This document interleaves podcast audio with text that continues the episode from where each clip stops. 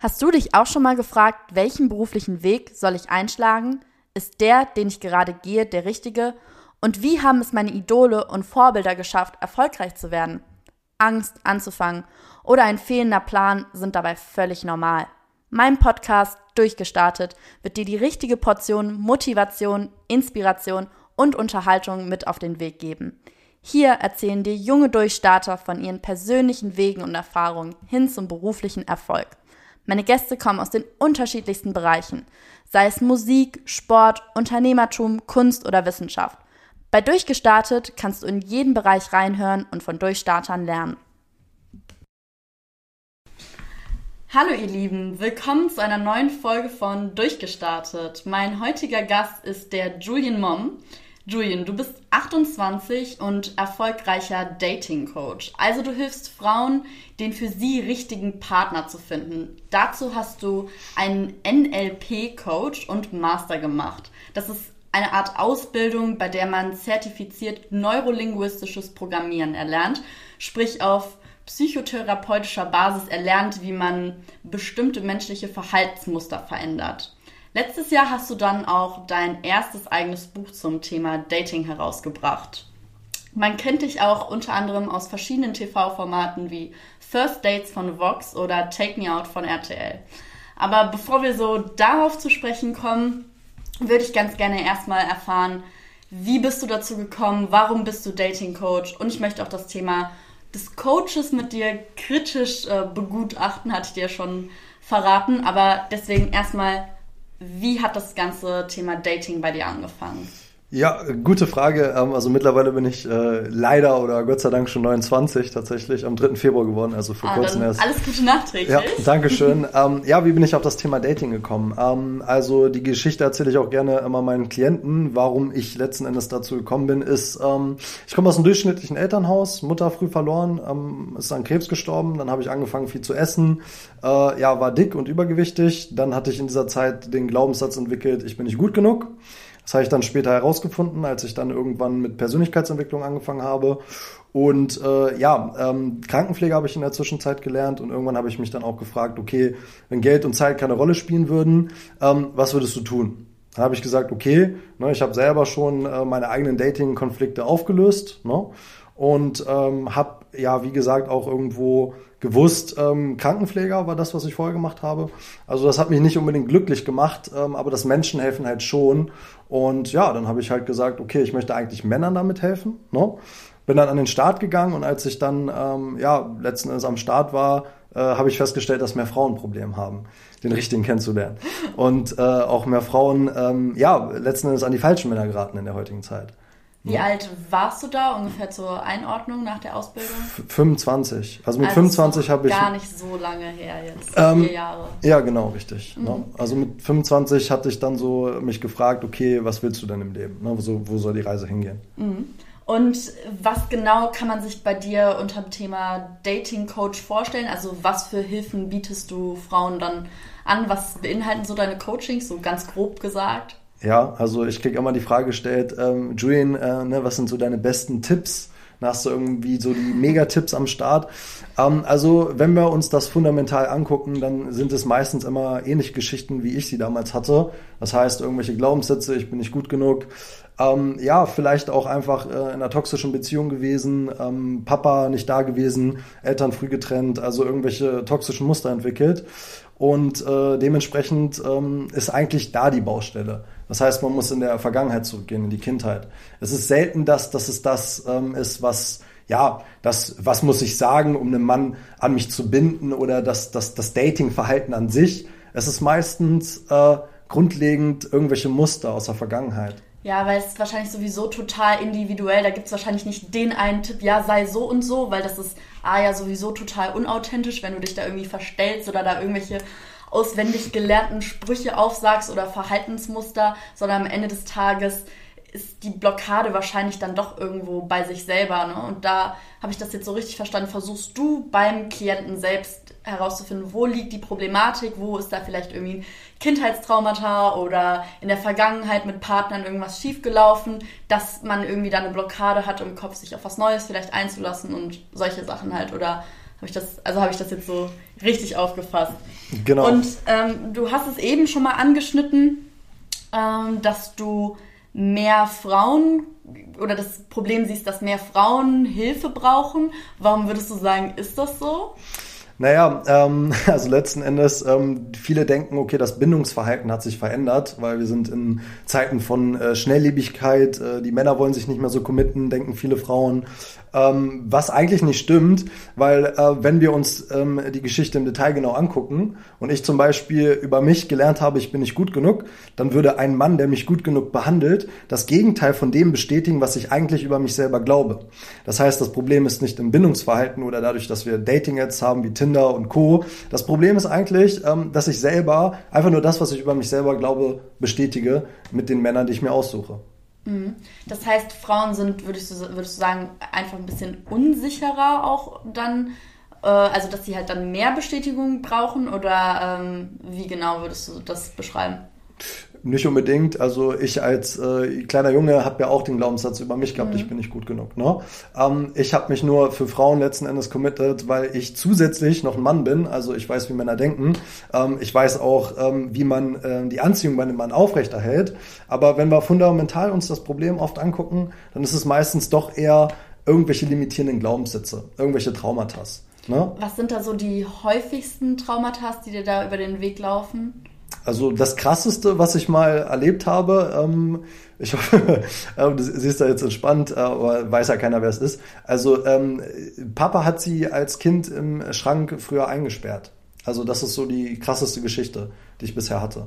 Ne? Und äh, dass man dann ein Verhalten entwickelt, äh, was nicht unbedingt Männern wohlgesonnen ist mhm. oder sich Männer aussucht, die einen genauso behandeln, wie man das von klein auf gelernt hat.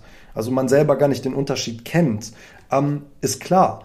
Und das sind teilweise echt krasse Geschichten. Also das ist äh, crazy. Wie schaffst du das, dass solche Geschichten nicht so nah, also wie schaffst du das, das nicht so an dich ranzulassen, irgendwo ein Stück weit? Weil ich, ich glaube auch, dass wenn man einer Person helfen möchte, da auch nicht überemotional reagieren darf. So nach dem Motto, ich glaube, ich wäre da so, oh Gott, du bist im Schrank eingesperrt worden und ich würde das voll, voll mitfühlen. Aber das, man muss das ja Ganze so versuchen, objektiv dann auch zu sehen. Wie, wie schaffst du das so? Ähm, also letzten Endes, ähm, ich sage immer, ich bringe bring Frauen täglich zum Weinen. Ähm, äh, wenn eine Dame bei mir ins Beratungsgespräch kommt und sie ihre Geschichte erzählt, dann ist das meistens sehr emotional. Ne? Mhm. Und das muss es auch sein, weil man muss ja den Ursprung betrachten. Ähm, wie gehe ich damit um? es ist irgendwo schon äh, Standard. Ne? Also äh, wenn ich bei jeder Klient Klientin mitheulen würde, äh, dann könnte ich meinen Job nicht machen. So. ja, das stimmt natürlich. Ja. Man lernt auch irgendwann mit der Zeit so, es ist ich glaube nicht, dass man irgendwann kühl dem gegenüber wird, aber je öfter man solche Erlebnisse hört, umso abgehärteter wird man dem gegenüber, glaube ich, auch dann ein Stück weit. Wie lange hast du so die meiste Zeit deine Klienten im Beratungsgespräch? Also wie lange dauert so ein Beratungsgespräch, aber wie lang ist halt auch der gesamte Umfang von so einer Therapiephase, nenne ich sie jetzt mal. Also wie lange, bis wann lässt du deine Klienten freien Fußes auf die Dating-Welt hinaus? Also ich habe angefangen ähm, mit äh, drei Monats Coaching, dass ich mhm. sie in mhm. drei Monaten begleite und die meisten Frauen, die zu mir kommen, die kommen eigentlich deswegen, äh, weil sie den richtigen kennenlernen wollen und an den falschen geraten. Und wenn wir uns das angucken, dann ist der Mann eigentlich immer nur das Symptom oder der sehr schöne Spiegel, der einen über was sich selbst zeigt, ne, über seine eigene Geschichte, je nachdem, was das halt ist.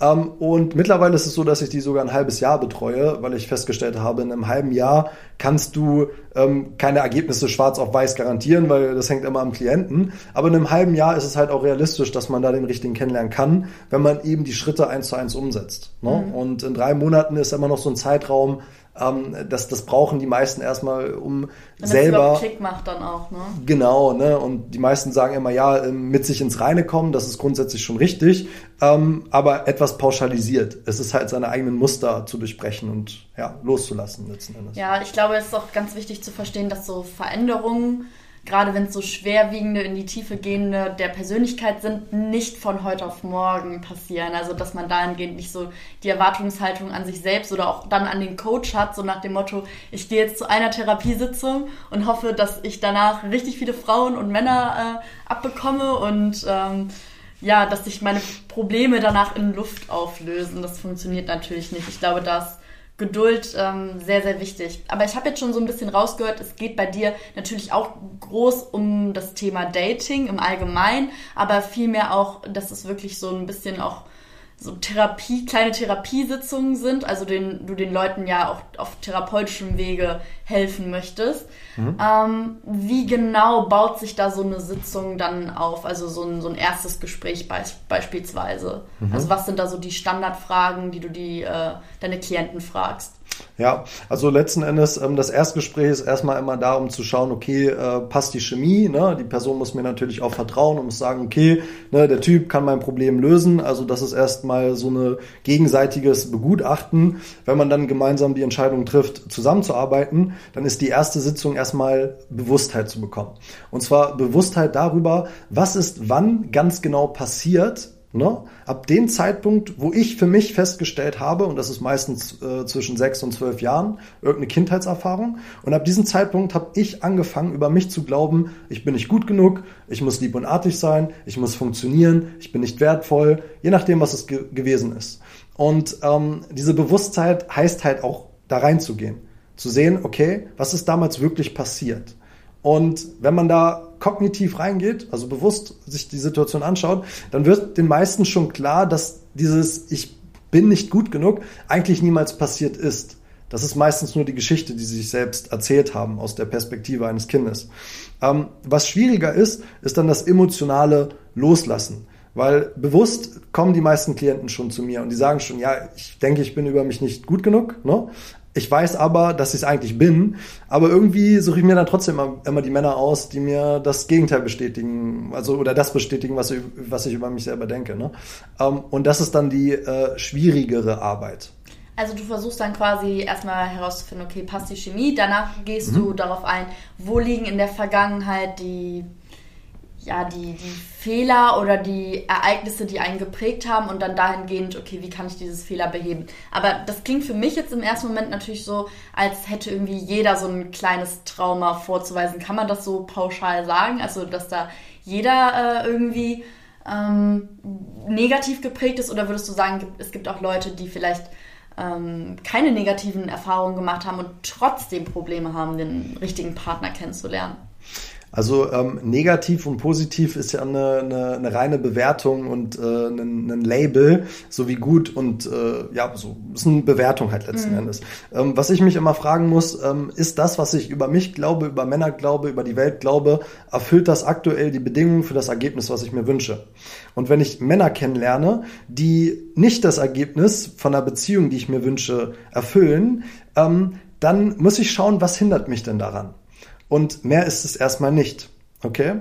Also wenn ich diesen Glaubenssatz entwickelt habe, ähm, ich darf mich nicht frei äußern, weil ich in der Schule vielleicht mal mich gemeldet habe und dann haben mich andere Kinder ausgelacht.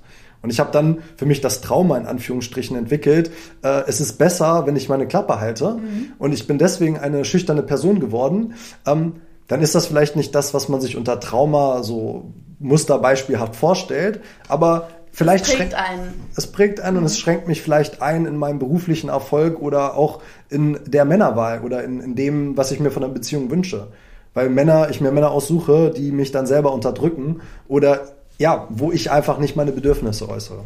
Also würdest du dahingehend sagen, dass eigentlich wirklich jeder so einen Coach gebrauchen könnte oder einen, es muss ja nicht unbedingt äh, immer ums Thema Dating gehen, aber einen Therapeuten, mit dem man so drüber sprechen kann, was einen beschäftigt und belastet oder vielleicht ist es gar nicht, du, du hast es ja gerade ganz treffend auch gesagt, es muss ja nicht immer positiv und negativ und total schlecht sein im Leben alles, weil manches prägt einen ja auch und macht einen zu dem Menschen, der man jetzt ist und deswegen ist ja jede Erfahrung, die man mitnimmt, auch wenn es vielleicht eine schlechtere ist, ja dann am Ende des Tages gut, weil sie dich zu dem gemacht hat, der du halt bist, ne?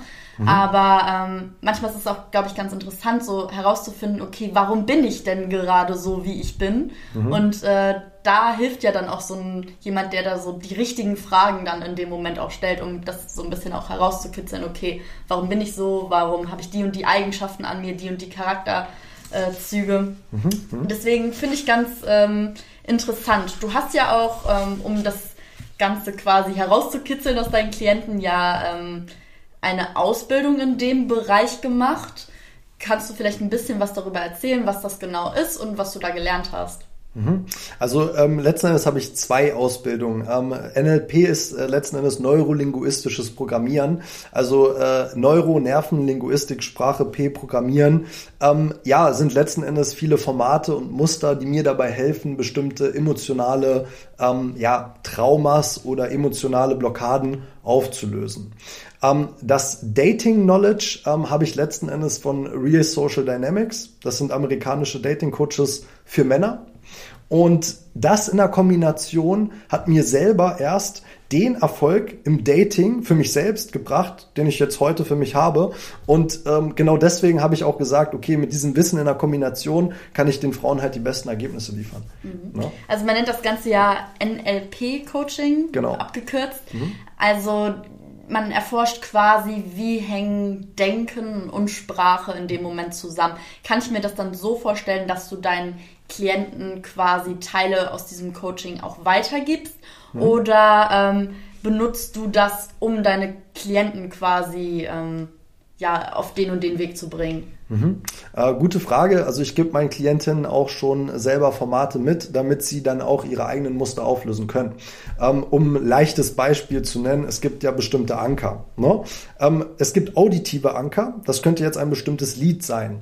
Und immer wenn dieses Lied kommt, verbinde ich eine bestimmte Emotion von vielleicht im schlimmsten Fall mein Ex-Freund, aber ich habe wieder die gleichen Emotionen oder wo ich mal auf einem Festival war oder was Cooles erlebt habe. Und genauso gibt es eben auch andere Formate und Strukturen, die den Klienten dabei helfen, aus ihren emotionalen, ja ich sage jetzt mal Loch oder aus ihren emotionalen Gedankenkaskaden ähm, selbstständig dann auszubrechen. Ne? Also beispielsweise, wenn ich jetzt jemand Neues kennenlerne und der erzählt die gleichen Witze wie mein Ex-Freund, dann erinnert mich das irgendwo ein Stück weit an den und da versuchst du dann heraus, äh, also versuchst du dann die Leute so dahingehend zu coachen oder zu therapieren, dass sie halt eben nicht mehr dann diese Blockade haben, okay, das, das was ich mit meinem Ex-Freund erlebt habe, erlebe ich jetzt auch gleichzeitig mit dem, nur weil er die gleichen Witze vielleicht in dem Moment erzählt. Oder kann man das so, ich versuche das gerade, ich finde so, alles, was mit Neurologie zu tun hat, finde ich mega interessant, aber ich finde es mhm. auch gleichzeitig total kompliziert, das auf so sehr, sehr simple, allgemeine äh, Fakten herunterzubrechen. Ich glaube, da steckt äh, ziemlich viel so hinter im Allgemeinen. Ne? Hm, ähm, lass es uns vielleicht mit einem anderen Beispiel nehmen. Ähm, man kennt vielleicht das Gefühl, äh, man hat einen Hals im Kloß oder ähm, äh, man, man, ja, man, man sagt, äh, das, das hat sich angefühlt wie ein Stich in den Magen ne? oder ich habe ein Klo oder einen Stein im mhm. Bauchgefühl. Und so kann man sich ähm, NLP vorstellen. Das heißt, man gibt der Emotion eine bestimmte Farbe, eine bestimmte Form und durch die Visualisationskraft, die der Mensch ja Gott sei Dank besitzt, kannst du mit bestimmten Formaten diese Emotion eben auflösen. Und das ist noch mehr zum Verständnis NLP, vielleicht als dieses Beispiel mit dem Lied oder dem einem Satz und damit verbinde ich das dann. Mhm. Jetzt geht die Kritik ja auch dahingehend, dass viele Leute sagen, dass NLP mit Manipulation ziemlich viel zu tun hat. Was würdest du dahingehend sagen? Also stimmt das, stimmt das nicht? Oder warum stimmt das vielleicht in Teilen? Aber wie kann man das vielleicht für sich nutzen, ohne dass man jetzt sagt, boah, das ist jetzt total moralisch und ethisch verwerflich, weil Manipulation klingt ja jetzt erstmal super, super negativ. Also vielleicht kannst du da ein bisschen was zu sagen. Ähm, also Manipulation äh, ist ja auch wieder äh, die, die, Frage letzten Endes, ähm, was versteht man unter Manipulation? Ne? Da gibt es eine Zielgruppe, äh, die, die sagt sicherlich, Manipulation ist etwas Negatives. Ähm, letzten Endes äh, manipuliert mich auch meine beste Freundin, also mein, mein engster Freundeskreis, der mir vielleicht die ganze Zeit sagt, äh, in der heutigen Zeit äh, funktioniert das nicht mehr, den richtigen kennenzulernen. Und dahingehend habe ich dann Emotionen, die mich daran blockieren, überhaupt offen sei, zu sein für Männer. Ähm, also das ist ja auch irgendwo Manipulation oder Beeinflussung. Ne? Ähm, das heißt, äh, wenn man ähm, mit bestimmten Formaten es schafft, den Klienten zu dem Ergebnis zu bringen, was er sich wünscht, ähm, dann würde ich nicht behaupten, dass es eine negative Manipulation ist, sondern dann eher, auch gerade wenn er das aus freiem Willen entscheidet und auf mich zukommt, ähm, dass ich ihn dabei unterstütze. Und Coach heißt ja nichts anderes als äh, Kutsche oder schneller von A nach B. Mhm. Ja. Ich glaube, das ist ganz, ganz wichtig zu verstehen, dass du ja nicht mit der Intention da reingehst, da jetzt den Leuten den Kopf zu verdrehen und, und keine Ahnung, äh, die da zu verwirren und weiß ich nicht, sondern du möchtest den Leuten ja bei ihrem Problem helfen. Und wenn man sagt, okay, ich möchte dich als Coach haben, dann äh, entscheidet man sich auch irgendwo immer ein Stück weit freiwillig dafür, dass man sagt, okay, ich nehme deine Hilfe in Anspruch und inwieweit dann vielleicht manche Dinge in, in dem Kopf manipulativ sind, weil man dann vielleicht schneller an, an etwas glaubt oder etwas für wahr erklärt. Das hat ja eigentlich auch irgendwo einen positiven Effekt, wenn am Ende des Tages der Person damit geholfen ist. Ne? Ist ja so ein bisschen wie, ich finde, das kann man immer so ein bisschen mit Hypnose vergleichen. Erstmal sich hypnotisieren lassen und dann äh, quasi den kompletten Willen über sich selbst aufgeben. Klingt natürlich erstmal total abschreckend und so nach dem Motto, ja, äh, da hat jemand die Kontrolle dann über dich.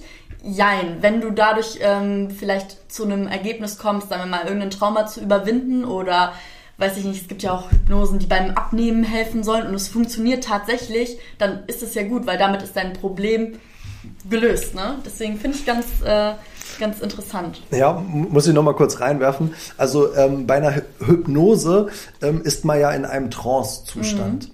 Und vielleicht kennt man das, wenn man selber vorm Fernseher sitzt oder mit äh, jemandem sprechen möchte, der gerade Fernsehen schaut. Ähm, dann kann man sehr gut beobachten, dass die Person äh, zeitverzögert antwortet, weil sie im Fernseher fast wie in einem Trance-Zustand gefangen ist mit den Gedanken. Und genauso kann man sich Hypnose vorstellen. Das heißt, man ist grundsätzlich noch da. Ne? Meistens antworten die Leute ja beim Fernsehen schauen auch nur zeitverzögert. Ähm, aber man ist jetzt nicht äh, willenlos oder äh, wie ein Zombie oder kriegt gar nichts mehr mit, ähm, sondern man ist einfach mit den Gedanken voll drin und hat eben auch die Möglichkeit, ähm, aufs Unterbewusstsein besser zuzugreifen und selber auch mehr hochkommen zu lassen, was man vielleicht vorher eher verdrängt hat. Mhm. Aber gut, jetzt hypnotisierst du die Leute ja nicht, sondern äh, quatscht ja einfach nur mit, äh, mit ihnen. Mhm. Deswegen da vielleicht äh, dann nicht ganz so in dieses Extrem, aber ich glaube, dass man sich das so ein bisschen auch so vorstellen kann, wenn man dann in so einem offenen Gespräch erstmal ist und dann sich quasi dem Ganzen öffnet, ist es ja quasi auch dann wie bei der Hypnose, das einmal loszulassen, das, was irgendwo dann in einem drin, äh, drinnen nochmal so steckt an Emotionen, was man vielleicht so offensichtlich gar nicht so, wo man noch gar nicht so drüber nachgedacht hat. Ich glaube, das ist dann so, man muss da die richtigen Fragen und Stellschrauben schrauben, damit man das so rauskitzeln kann. Ne? Aber würdest du sagen, dass du dahingehend ein besonderes Talent hast, herauszufinden, wo die Probleme bei den Patienten liegen? Patienten, Klienten bei den Frauen liegen? Oder ist das erst so, kam das erst so mit der Zeit, dass du da mehr Erfahrungen gesammelt hast, was für Fragen du stellen musst oder worüber du konkret mit den Leuten sprechen musst? Ähm, Patienten ist ein schönes Stichwort. Also ich bin ja ursprünglich gelernter Krankenpfleger. Also äh, da habe ich ja auch Patienten versorgt letzten Endes.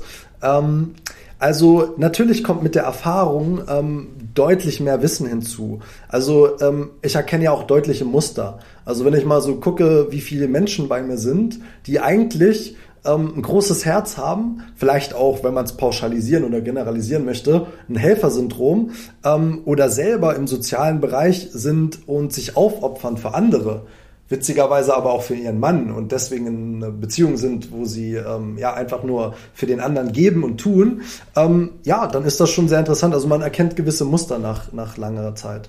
Mhm.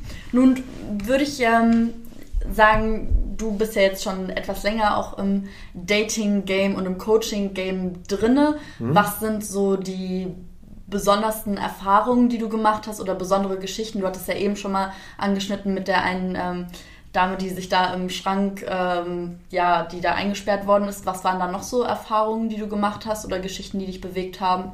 Mhm. Ich glaube, unter den Männern können doch schon äh, manchmal ganz schön wilde äh, Geschichten wahrscheinlich hochkommen. Ja, also vielleicht erstmal was Positives nach der ganzen Negativität.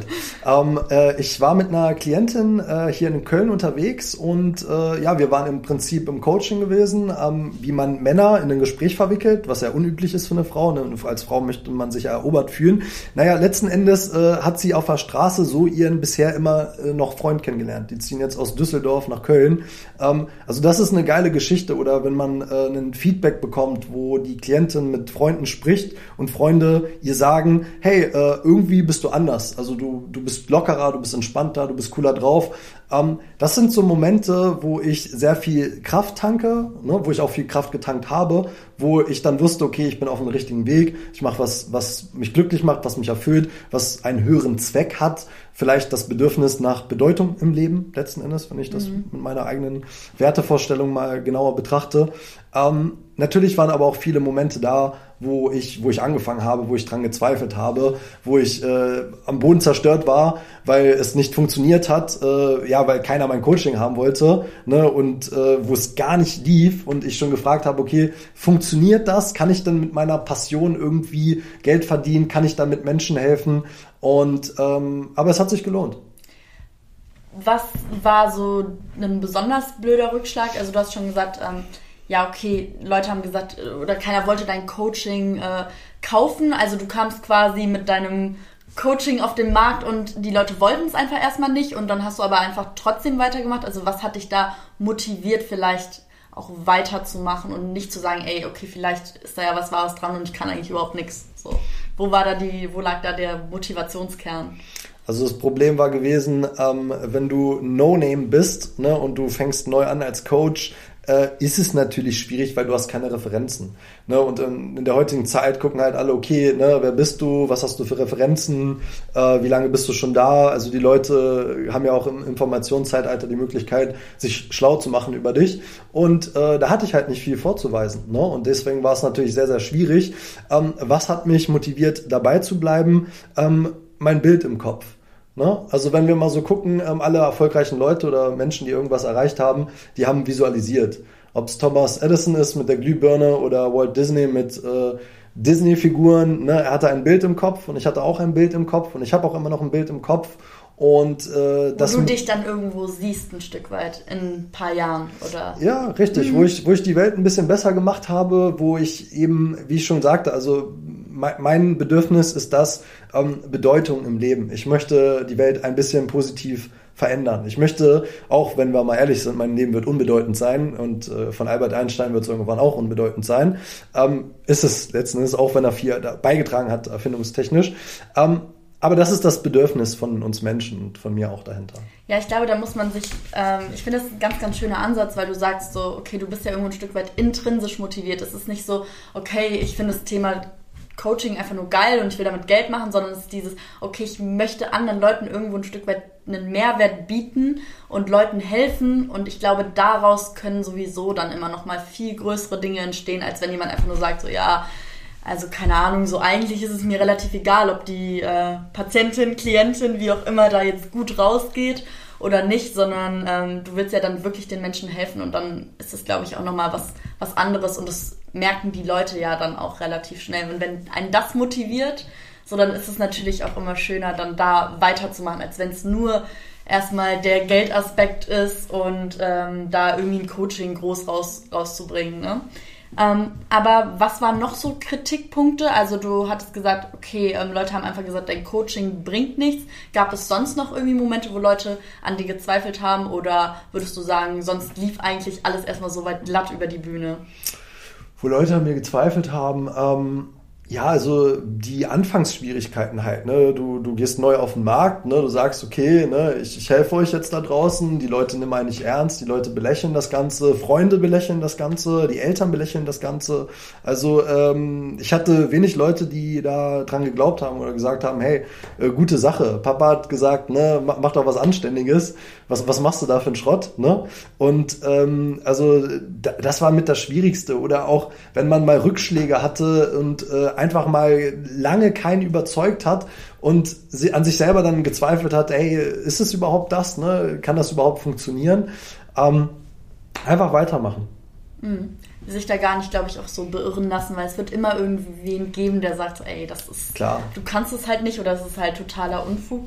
Ja. Ähm, auf der anderen Seite, die Frage zielte auch so ein bisschen darauf hinaus, weil du ja früher oder jetzt immer noch Stripper bist. Mhm. Und ich finde das Thema Business, du hast ja damit wirklich ein Business auch aufgebaut, ähm, ist natürlich immer so ein bisschen schwierig, vielleicht auch wenn man im Nachtleben unterwegs ist. Kann es sein, dass Leute dich manchmal vielleicht auch deswegen belächeln? Also hast du dahingehend vielleicht auch Erfahrungen gemacht oder würdest du sagen, ja, okay, das interessiert die Leute eigentlich gar nicht? Ähm, ja, also ähm, mit dem Tanzen habe ich angefangen, da war ich 19 und 20 und das ist, äh, hat auch einen großen Beitrag äh, zu meiner Persönlichkeitsentwicklung Entwicklung gesteuert, wo ich dann gemerkt habe, okay, ähm, irgendwo äh, hast du nicht dieses selbstsichere Auftreten, so wie die anderen Männer, die ich da kennengelernt habe, die das auch machen. Und ähm, also erstmal bin ich deswegen dafür schon mal dankbar. Ähm, natürlich ähm, könnte man sagen, hey, das, das passt ja gar nicht. Also ich meine, ne, der macht am Wochenende tanzt der und äh, dann will er mir erzählen, wie ich den richtigen kennenlernen kann. Ähm, naja, die letzte Frage, die man sich immer stellen muss, was ist denn wichtiger, äh, was ich am Wochenende privat mache oder äh, was ich allgemein in meiner Freizeit mache oder ob ich das Ergebnis liefern kann. Ne? Ähm, natürlich gab es immer Leute, die haben das belächelt oder nicht richtig ernst genommen oder gesagt, ey, Julian, äh, ne, Stripper und äh, dann äh, willst du noch Frauen helfen. Aber das ist Teil von mir. Das bin ich. Das ist meine Persönlichkeit. Weißt du? Und am Wochenende, das macht Spaß. Das ist, äh, ist halt was, was Cooles, so, ne? Und deswegen, also entweder man akzeptiert mich und meine Persönlichkeit und wenn man mit mir redet und meine Videos anguckt, dann merkt man hoffentlich auch, dass ich nicht ganz äh, gar keine Ahnung habe, wovon ich rede. Also ja, deswegen, ähm, das glaube, es ist halt auch vor allen Dingen dieses Vorurteil, was Leute haben. Ich sag dir auch ehrlich, bevor ich so in das Gespräch gegangen bin, war ich, ich habe im Vorfeld auch mit Freunden gesprochen, hey Leute, das ist vielleicht das Richtige so, der, ich meine, der war ja Stripper und keine Ahnung, aber das, das ist total, eigentlich total schwachsinnig, wenn ich jetzt auch so weiter über den Gedanken nachdenke, weil nur weil jemand gerne tanzt und das alles so ein bisschen so diesen Ruf hat von wegen, ja, die haben ja eh nichts im Köpfchen, wenn die sich da ausziehen auf der Tanzfläche. Nee, es ist auch eine, eine Form, der, Form der Kunst und es macht dir Spaß, es ist dein Hobby. Und warum muss jemand, der tanzt, gleichzeitig nicht irgendwie, warum soll der nichts im Köpfchen haben und nicht Leuten beim Daten helfen können? Das ist ja eigentlich total absurd, weil wenn es dir Spaß macht, do it, ne? So, ja, deswegen finde ich sehr, sehr cool, dass ähm, so aus der Perspektive das Ganze dann nochmal zu betrachten. Und ich glaube, das ist auch super, super wichtig, dass man Leuten immer offen begegnet auch und nicht ja. sagt, okay, ich habe jetzt irgendwie das, das und das Vorurteil und der kann ja gar nichts, ähm, weil er ja Stripper ist, so in die Richtung. Das ist ja eigentlich Schwachsinn. Aber mhm. ähm, du hattest, das habe ich in einem deiner Videos mal gesehen, ähm, auch erzählt, dass du damals oder auch, weiß ich nicht, vielleicht auch jetzt noch als Stripper manchmal blöd irgendwie angemacht worden bist und deswegen auch so ein bisschen zum Thema äh, Daten und Coachen kamst, weil du gemerkt hast, so ja, ähm, ihr macht das alle irgendwie so ein bisschen komisch und äh, nicht richtig. Was waren da so Erlebnisse? wo du mhm. sagen würdest, okay, das ging, das ging mal absolut gar nicht komplett unter die ja, Gürtellinie? Ja, also wie gesagt, ich befasse mich ja schon eine halbe Ewigkeit mit dem Thema Dating und äh, ich bin nun mal ein Mann und ich weiß, was bei Männern gut ankommt und äh, ich wurde in meinem Leben auch schon äh, häufig mal von Frauen irgendwie angemacht und äh, teilweise machen das manche Frauen ähm, ja auf eine unsmarte Art und Weise. Und andere wiederum auf eine extrem smarte Art und Weise. Und ähm, wenn man da den ganzen Prozess einfach ein bisschen optimiert, dann kann man auch ganz anders rüberkommen bei seinem Gegenüber. Ne? Also, Was wäre denn jetzt eine super smarte äh, Anmache oder woran äh, denkst du jetzt, wenn du dran denkst, boah, die hat das damals richtig, richtig gut gemacht, um ja. nicht direkt vom Negativen auszugehen? Ja, also ähm, was immer natürlich gut ist, in Anführungsstrichen, äh, Komplimente. Aber Komplimente an sich ähm, bekommen Männer, die ja also Männer kriegen auch Komplimente. Ne? Letzten Endes muss man ein bisschen herausstechen der, aus der Masse. Und dafür muss man auch mal ein bisschen frech sein. Ne? Also vielleicht ein Kompliment machen, dass jemand gut aussieht, aber das gleichzeitig relativieren, indem man das dann wieder runterzieht. Diese Technik nennt sich zum Beispiel Push und Pull. Ähm, kennt man sicherlich, wenn man sich mit dieser Dating-Thematik schon mal befasst hat, aber trägt einfach dazu bei, dass man ein bisschen jemanden mehr herausfordert. Und das macht einen anderen, also die, mein Gegenüber natürlich dann interessanter, als wenn ihr jemand mir einfach nur sagt, hey, äh, du siehst gut aus oder ähm, wow, du bist so toll, sondern mal ein bisschen frech ist. Das zeigt Selbstbewusstsein, das zeigt ähm, ja Ecken und Kanten. Ja, ich glaube, es ist auch äh, wichtig, dass man im Kopf bleibt bei der Person und wenn man, gerade wenn man ähm, gut aussehende Frau ist und immer nur hört, ja, du bist ja voll hübsch, so, das, das sagt einem ja irgendwie dann gefühlt doch, jeder Zweite ist halt nichts Besonderes und ich glaube, dahingehend halt auch vielleicht so ein bisschen im Kopf bleiben auf eine freundliche Art und Weise, ne? Das ist so ein bisschen das, was ich jetzt herausgehört habe, ähm, ähm, was du so mit auf den Weg geben möchtest. Recht Aber was sind so die Standardfehler, die Leute beim Daten sonst so begehen? Mhm. Ähm, ja, Standardfehler sind zum Beispiel, dass man zu viel investiert oder jemanden auf ein Podest hebt und dementsprechend dann nicht nur subkommuniziert, sondern auch mit seinem Verhalten kommuniziert, ähm, dass man, äh, egal was der andere macht, ähm, sofort am Start ist. Ähm, und natürlich gibt's da so ein bisschen diese Meinung, ja, Julian, ich möchte mich ja nicht verstellen, ich möchte ich selbst bleiben, ne? ich möchte mir keine Dating-Strategien oder Flirtsprüche auswendig lernen. Ja, aber wenn man grundsätzlich das Thema Anziehung versteht und auch versteht, ähm, wie Männer wirklich denken, dann macht man die Dinge mit Absicht nicht falsch, weil man schon aus Erfahrung aus der Vergangenheit weiß, zu welchen Ergebnis sie führen. Und das macht man dann halt einfach nicht. Ne? Also Standardfehler sind, äh, ich investiere zu viel, obwohl der andere, mein Gegenüber, ähm, nicht äh, gezeigt hat, dass er es wert wäre letzten Endes oder es nicht mal zu schätzen weiß oder einfach gar kein Interesse hat. Was sind da so die klassischen Anzeichen? Wann erkenne ich denn? Ich glaube, das Problem liegt auch oft, dass man gar nicht merkt in dem Moment, dass man viel zu viel Zeit, Muße, was auch immer investiert. Was sind da so Warnsignale? Wann sollte ich aufhören, jemanden in Anführungsstrichen hinterher zu rennen? Mhm. Also beim Hinterherlaufen ist es ja nicht so, dass man einem physisch hinterherläuft, sondern eher, dass man ähm, ja auch mit im Gespräch schon ähm, subkommuniziert, dass man sofort hinguckt, wenn jemand was sagt, sofort die, die Aufmerksamkeit schenkt, sofort reagiert auf Textnachrichten und ähm, dass man da einfach mal entspannt bleibt und auch mal ein bisschen dieses Ergebnis loslässt. Also auch wenn er noch so perfekt scheint, einfach mal loslässt gar nicht unbedingt diesen Druck äh, aufbaut, auch bei dem Gegenüber, ja, das muss jetzt klappen, sondern sich da vielleicht, ich glaube, ganz wichtig auch beim Thema Dating. Jetzt bin ich natürlich nicht so ein Experte wie du, aber ich selbst merke so, dass es so wichtig ist, dass man halt seinen eigenen Wert auch irgendwo ein Stück weit kennt und dass man weiß, okay, ich bin mir so und so viel wert und kein Mann oder keine Frau, wie auch immer, der Welt ist es im Endeffekt wert, dass ich meine Lebenszeit dafür opfere, obwohl nichts am Ende des Tages dabei rumkommt. Ne? Und dann fängt man auch nicht an, Leuten hinterher zu rennen, wenn man sich bewusst ist, okay, was bin ich mir selbst überhaupt ähm, mhm. erstmal wert. Aber was würdest du sagen, wir haben jetzt sehr viel darüber gesprochen, auch ähm, ja, den richtigen Partner zu finden. Mhm. Aber warum ist das so wichtig in unserer heutigen Generation oder dem Menschen im Allgemeinen überhaupt einen Partner zu finden? Kann man nicht auch alleine glücklich sein? Ähm, man sollte auf jeden Fall alleine glücklich sein und man sollte eigentlich, also ich sage immer, der Mann ist wie die Kirsche auf der Sahne obendrauf. Also der Kuchen ist schon so perfekt, ne? aber ähm, die Kirsche obendrauf ist nicht schlecht, ist nice to have. Ähm, wenn die meisten Frauen zu mir kommen und die das Problem haben, dass sie an die Falschen geraten oder einfach nicht den richtigen für sich finden, dann ist es oft das Problem, dass es, dass sie nicht allein sein können oder dass sie irgendwie ähm, limitierende Glaubenssätze haben oder irgendwelche Emotionen ähm, oder irgendwas, was sie nicht loslässt. Ne? Und deswegen ähm, haben sie dieses Resultat im Außen. Das heißt, ähm, der erste Schritt wäre erstmal ähm, in Fülle zu kommen, auf einer leicht esoterischen Schiene vielleicht jetzt äh, verständlich, aber im Kern ist es halt das, in Unabhängigkeit und Fülle zu kommen. In ich brauche eigentlich nicht. Ne? Ich bin mit mir so im Reinen und ich hasse auch diese Pauschalisierung, aber ähm, ich bin vollkommen so, wie ich bin.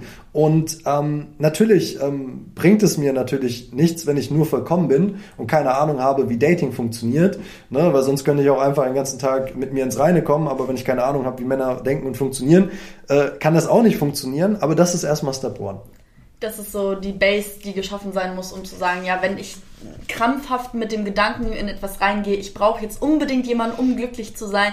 Ich glaube, wichtig ist auch zu verstehen, so man macht sein Glück in dem Moment ja von einer Variable abhängig, die man halt selber gar nicht kontrollieren kann, auf die man selbst keinen Einfluss hat. Und viele sind dahingehend, glaube ich, auch immer so hinterher. Ich muss jetzt jemanden kennenlernen, um glücklich zu sein. Nein, musst du nicht, sondern es ist, wie du gesagt hast, halt eben die Kirsche auf der Sahne, äh, die, doch, die Kirsche auf der Sahne. Ja. Und dazu muss ich noch mal ganz kurz sagen, ähm, auf der anderen Seite gibt es genauso diese Frauen, äh, die sagen und warten, ich mache mir keinen Stress und äh, der Richtige kommt schon von ganz alleine, mhm. um dann irgendwann festzustellen, dass doch keiner kommt. Also man muss schon, ne, Albert Einstein äh, Aktion, Reaktion. Man muss schon Dinge tun, man muss schon ins Handeln kommen. Und äh, wenn man nur wartet und äh, erwartet, dass das Leben einen von alleine liefert, ja. ähm, ne, das ist so ein bisschen auch in diese spirituelle Richtung. Ich sitze, ich meditiere, ich manifestiere, aber man muss das Richtige schon tun. Ne? Ja klar, von nichts kommt nichts. Ich kann nicht klar. erwarten, wenn ich äh, mit keiner Person rede und niemanden date, dann werde ich wahrscheinlich nicht meinen Partner kennenlernen. Irgendwo muss man da schon genau. auch äh, Interesse dem gegenüber ja dann zeigen und sich da aufraffen und sagen, okay, ich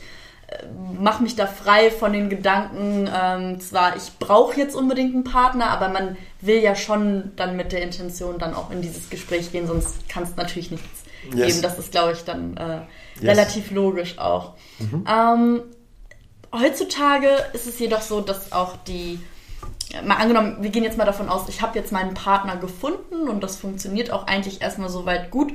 Trotzdem gehen die äh, Scheidungszahlen ja extrem hoch. Was würdest du sagen, woran das liegt heutzutage, mhm. dass eben so viele Beziehungen dann doch brechen? Ja, ähm, das Problem ist meistens, ähm, dass, ähm, und ich nehme mal das Beispiel, ich finde es ziemlich cool, ähm, eine Beziehung ist quasi wie ein Gummiband auf Spannung. Das heißt, das Gummiband ist nur auf Spannung, wenn beide Variablen einen gewissen Abstand auch zueinander haben. Okay? Das heißt, wenn sich beide zu nah sind, verliert das Gummiband an Spannung dann lässt die Anziehung nach. Ne? Ähm, wenn der eine zu nah ist, dann verliert es auch an Spannung. Also es ist wichtig, dass man sein eigenes Leben nicht vernachlässigt, dass man selber an seinen Träumen und Zielen arbeitet und der Partner quasi ein Wegbegleiter ist dorthin, mit dem ich mein eigenes geiles Leben teile. Und das ist ein Problem, dass sich ähm, oder die eine Partei sich weiterentwickelt und die andere bleibt stehen. Kennt man auch diesen Song von äh, Andreas äh, Burani, ähm, ne, ähm, wie geht das? Ähm, ich will weiter gehen, doch du, du bleibst stehen. Irgendwie so, ich weiß es gerade nicht. Aber es ist ein ziemlich cooler Song und er sagt im, im Kern genau das aus. Mhm. Ja, vor allen Dingen, wenn man dann zwei unterschiedliche Richtungen zieht, dann reißt das Band früher oder später auch. Ne? Genau. Deswegen finde ich ganz, ganz äh, schöne Metaphorik. Mhm. Ähm, Jetzt beantwortet das allerdings noch nicht so ganz die Frage, warum so viele Partnerschaften denn dann reißen oder ähm, vielleicht dann äh, irgendwie sich zu nahe kommen. Mhm. Also du sagst, okay, so funktioniert eine Partnerschaft, so muss sie laufen, beide haben irgendwie ihr eigenes Leben. Also würdest du sagen, heutzutage ist das so das größte Problem, dass beide nicht mehr ihr Ding machen oder wo ist da das große Problem unserer Generation? Ja, ähm, da geht man jetzt so ein bisschen auf die Theorie, ähm, Generation beziehungsunfähig, ne, Schle Schnelllebigkeit, genau. man hat zu viel Auswahl und deswegen ähm, ja, sucht man irgendwann noch äh, was Neues. Also es hat sich schon ein bisschen dahingehend äh, verändert, dass es eben nicht mehr ist wie vor 20 Jahren, wo man sich kennengelernt hat, dann wird man zusammengeschweißt ne, und äh, kriegt Kinder und dann ist man so, wie, wie man es konditioniert bekommen hat von den Eltern. Also das hat sich schon geändert. Ähm, das trägt sicherlich auch dazu bei, dass man eben eben irgendwo, ja, sein Leben noch anders leben möchte oder irgendwo anders noch was sehen möchte. Ähm, auf der anderen Seite ähm, hängt es auch immer ein bisschen damit zusammen, weil ich kenne genug Frauen, die haben diese Vision im Kopf, dass sie sagen, ja, ich möchte mit meinem Partner bis an mein Lebensende. Ich möchte ankommen. Ne? Und äh, genauso gibt es auch Männer, die das Gleiche sagen. Das heißt, im Prinzip hängt es damit zusammen, ähm, wen suche ich mir aus? Ne? Und äh, Tony Robbins sagt schon, äh, it's all about uh, picking right. Also wenn du dir den Falschen aussuchst, dann ähm, ja, kann das nicht langfristig was werden. Aber auch dieses Nichts ist für immer, sich selber mal bewusst zu machen. Also umso mehr ich versuche, jemanden festzuhalten, auch wenn wir beide uns auseinanderentwickeln, umso mehr wird es dazu beitragen, ähm, dass ich ihn verliere. Mhm. Also würdest du dann vielleicht auch sagen, dass es gar nicht so schlimm ist, dass vielleicht viele Beziehungen scheitern, sondern eigentlich eher gut, weil man dann nicht zu lange bei einer Person hängen bleibt, die eben nicht die richtige ist? Hm. Also letzten Endes, die Frage, die ich mir immer stellen muss, ist, wenn ich jetzt mit einem Partner fünf Jahre zusammen bin und vier Jahre davon waren wirklich wunderschön. Ich hatte eine geile Zeit, wir haben uns geliebt, es war super, alles einfach, perfekt. Ähm, ist es dann diese vier Jahre von meinem Leben mit diesem Partner, sind die dann es nicht wert gewesen? War das dann Zeitverschwendung?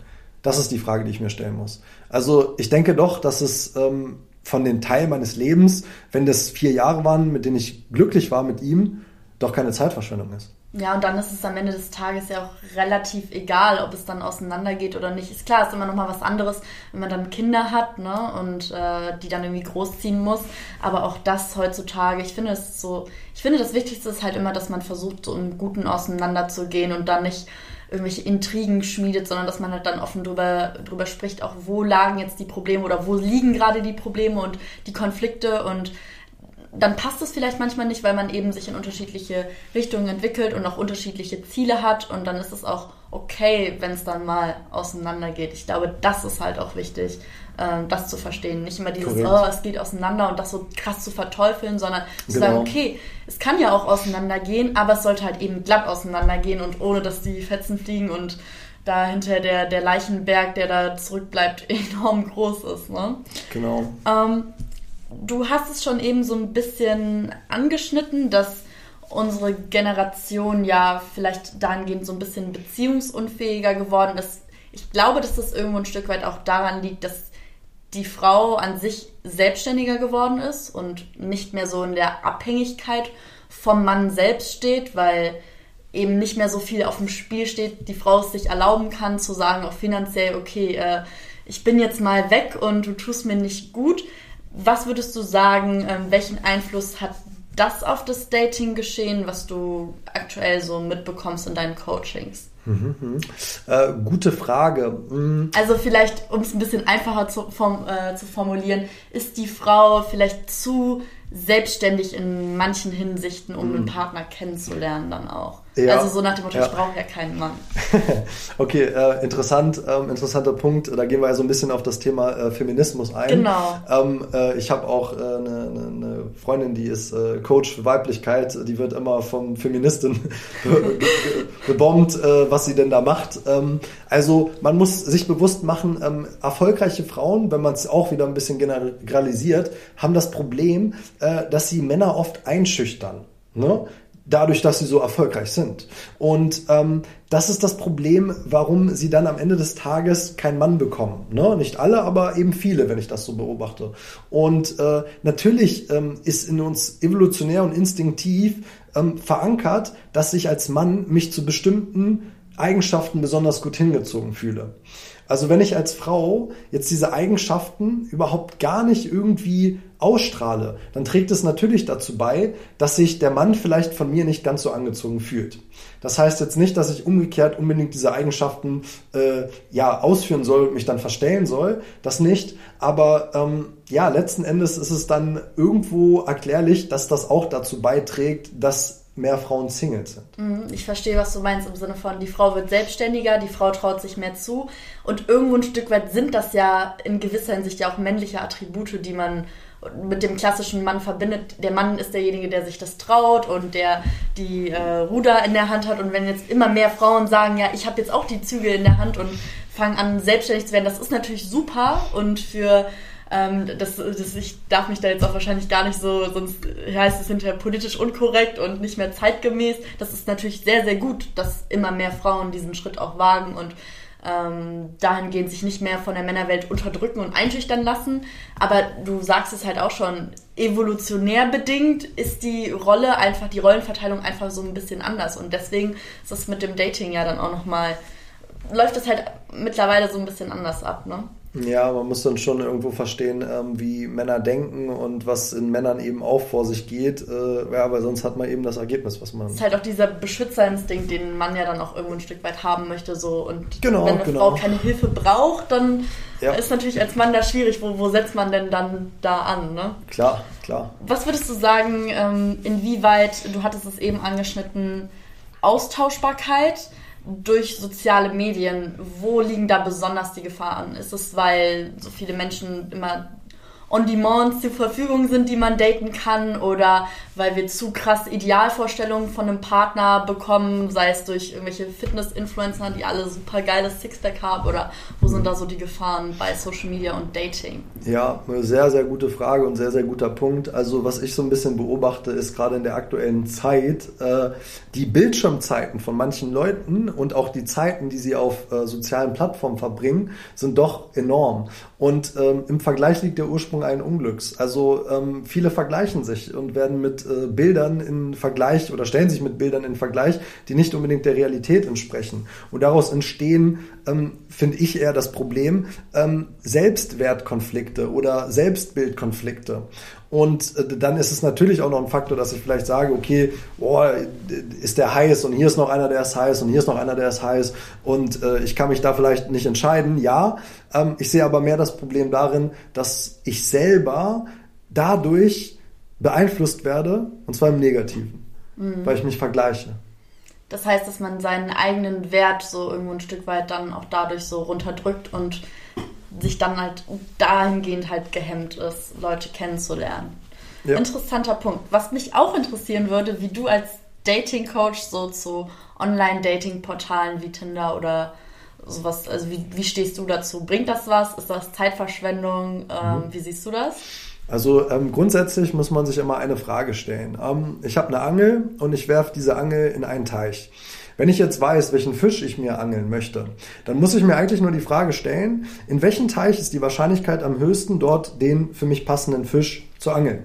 Und grundsätzlich ist ein Teich ähm, äh, Tinder, ein Teich ist Lavu, ein Teich ist Facebook, Instagram, mein warmer Freundeskreis. Das sind alles potenzielle Quellen. Man muss nur für sich überlegen, und das finde ich heraus, indem ich wirklich weiß, wen ich wirklich haben will, auf einer tieferen Ebene, wo finde ich den mit einer höheren Wahrscheinlichkeit. Also Tinder funktioniert genauso gut wie, ähm, ja, wenn was auf wäre, ähm, draußen Menschen kennenzulernen oder über Freunde Menschen kennenzulernen. Jetzt natürlich sowieso nochmal eine Extremsituation, aber wir gehen mal davon aus, dass alles alles offen hat und äh, wir nicht über, nur über Online-Medien kommunizieren müssen. Okay, ja. Also es ist ein interessanter Ansatz, finde ich, glaube ich, aber schwierig, weil ich so ein bisschen das Gefühl habe, dass sich so gefühlt alles auf Tinder und Instagram rumtreibt. Ähm, deswegen weiß ich halt nicht so, würdest du dann sagen, ähm, ich finde es halt dann, glaube ich, ein bisschen schwierig zu sagen, okay, ich muss halt wissen, wen ich suche und dann dahingehend entscheiden, welche Plattform ich benutze, weil man kann ja nicht pauschal sagen, die und die Personen nutzen die Plattform oder ähm, vielleicht habe ich das auch ein bisschen missverstanden gerade. Mhm. Also grundsätzlich, ähm, du kannst von Wahrscheinlichkeiten ausgehen. Ne? Mhm. Ähm, und äh, es hängt auch immer ein bisschen damit zusammen, auf jeder Plattform sind unterschiedliche Spielregeln. Ne? Mhm. Also beispielsweise kriegen viele Frauen ähm, auf Tinder äh, sehr ja, einfältige oder wenig investierende Anfragen. Ja. Ne? Das kennt man als Frau, denke ich. Und ähm, dementsprechend muss man da ein bisschen anders verfahren, als wenn man einen Mann kennenlernt über seinen warmen Freundeskreis. Mhm. Und natürlich ist es aber auch so, dass wenn ich jetzt mal pauschalisiert gucke, okay, ähm, selbstständiger Unternehmer, äh, der hat viel zu tun. Also rein von der Wahrscheinlichkeit her, wie viel Zeit investiert der denn in so eine Plattform wie Tinder? Vermutlich eher weniger. Also wäre diese Quelle vielleicht nicht die allerbeste, um dort meine Zielgruppe zu finden. Ja, stimmt, da hast du auf jeden Fall absolut recht. Äh, Ausnahmen bestätigen natürlich immer die Regel, klar, ne? Klar. aber so, wenn man wirklich groß streuen möchte und mit, äh, man möchte ja nicht in einem Lachsbecken den Goldfisch fischen, wenn da nur einer drin, drin rumschwimmt. Ne? Das ist natürlich dann zeitaufwendiger. Ich verstehe, was du damit sagen möchtest. Mhm. Ähm, was mich auch noch interessieren würde, jetzt vielleicht zum Abschluss ähm, was ich noch so ein bisschen kontrovers, aber interessant fand. Du selbst bist ja Single und du selbst warst jetzt auch bei mehreren Dating-Shows. Also erstmal, warum bist du Single und warum geht ein ähm, Dating-Coach zu Dating-Shows?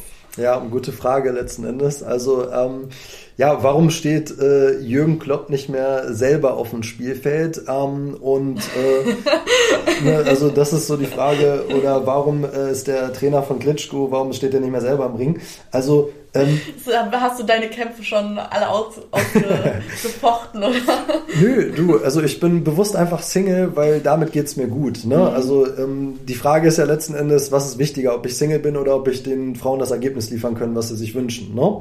Ähm, warum gehe ich in Dating-Shows und das als Dating-Coach? Ähm, ich habe schon so ein bisschen angedeutet am Anfang, ähm, dass äh, der, der Drang nach Bedeu Bedeutung im Leben. Ne? Also ich möchte, dass mein eigenes Leben nicht komplett unbedeutend ist. Und dementsprechend möchte ich natürlich auch Bekanntheit haben. Und äh, ich sehe mich selber als ein Speaker auf einer Bühne, der Menschenleben irgendwo verändert und dazu beiträgt, dass viele Menschen einem dankbar sind, weil er etwas bewegt. Und dafür ist Fernsehen natürlich ein Medium, was zu meiner Bekanntheit beisteuert, aber mit einer guten Message. Also ähm, ja, ich werde auch weiterhin versuchen, irgendwie mich bekannter zu machen. Und ähm, ja, waren das jetzt alle Fragen? ja, da ist ähm, Reichweite ja wahrscheinlich ähm, sehr, sehr, sehr äh, wichtig dann, um halt diese Message rüberzubringen. Deswegen Klar. ist natürlich der Podcast auch eine schöne Option für dich, um vielleicht äh, Leute anzuziehen, die jetzt auch sich angesprochen fühlen und sagen, hey, ich finde, äh, der Julian, der vertritt total coole Ansätze und ich habe da jetzt auch mal Bock, mehr zu, äh, drüber zu erfahren. Dann kann man sich ja auf jeden Fall auch deine YouTube-Videos und du bist ja auf Social Media auch extrem aktiv ähm, genau. anhören. Packe ich auf jeden Fall auch noch alles dann in die Beschreibung rein, muss mir dann auch noch zuschicken, dass da nichts äh, verloren geht. Ähm, und ja, dann wäre es das auch eigentlich erstmal soweit. Ich finde es sehr, sehr cool, dass du ähm, ja so offen auch darüber sprichst, auch ähm, ja so ein paar Einblicke gegeben hast in die ganze Dating, in das ganze Dating-Thema, aber eben auch so mein Vorurteil so ein bisschen gelöst hast, so was das Thema ja, Coaching und kann Stripper überhaupt seriös sein, so ein bisschen aufgelöst hast. Deswegen danke ich dir auf jeden Fall für das Gespräch. Ich hoffe, es hat dir auch ein bisschen Spaß gemacht. Auf jeden Fall. Sehr cool. Gerne. Dann ähm, tschüss zusammen. Ja, ciao.